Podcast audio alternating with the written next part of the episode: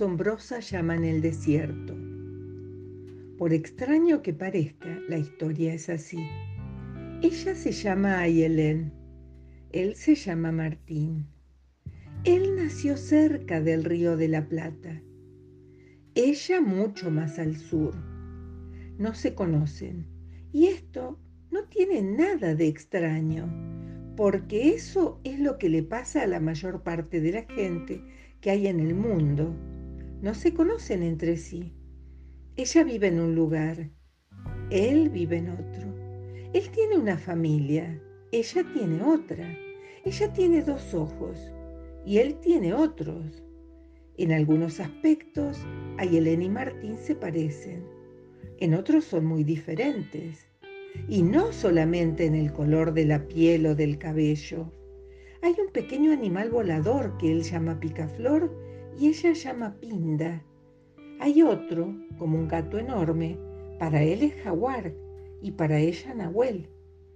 Lo que para ella es leufú, para él es río.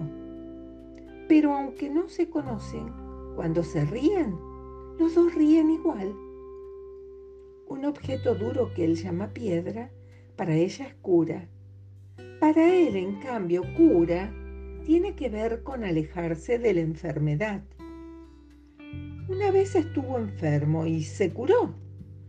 Casi hubiera preferido no curarse, porque enseguida lo mandaron a un lugar lejano a pelear.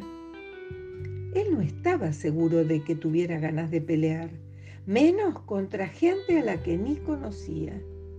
Lo que ella llama Mapu él llama tierra y también pueblo. Para él durante mucho tiempo Mapu no quiso decir nada, pero le parecía que llegar a una tierra desconocida para matar al primero que se pusiera delante no era la mejor manera de llegar. Lo que ella llama pirré, él llama nieve, y a los dos les daba frío. Sí, Ayelén y Martín no se conocen, pero los dos están con mucho frío, sobre todo porque en esa época todo se empezó a deshelar desmesuradamente. Y el resto de la gente que andaba por ahí también tenía mucho frío.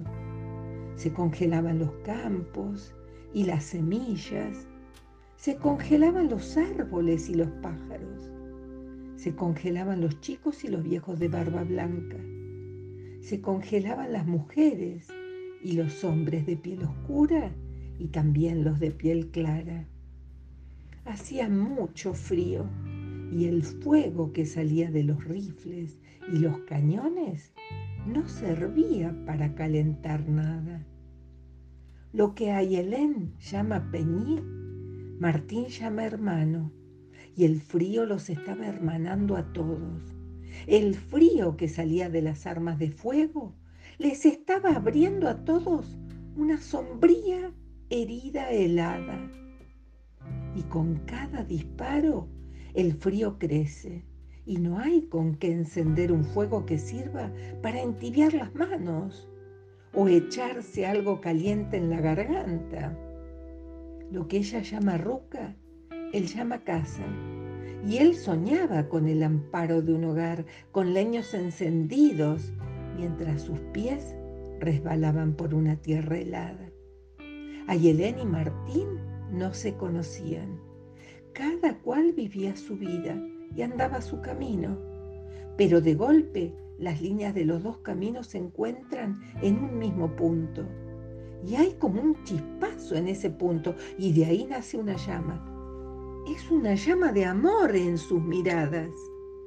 Es una de esas llamas que se encienden y quedan instaladas y se abren camino y producen un intenso calor que se propaga. Y la llama se agiganta y se transforma en pájaro de increíbles alas. El pájaro levanta vuelo y riega la tierra con una lluvia de pequeñas llamas.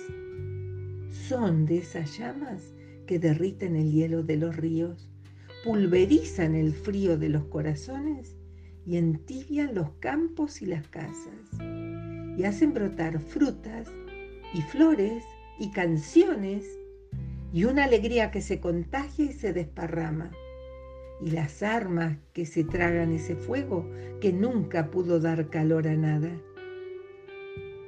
Ayelen y Martín ya no se separan, están unidos por una llamarada.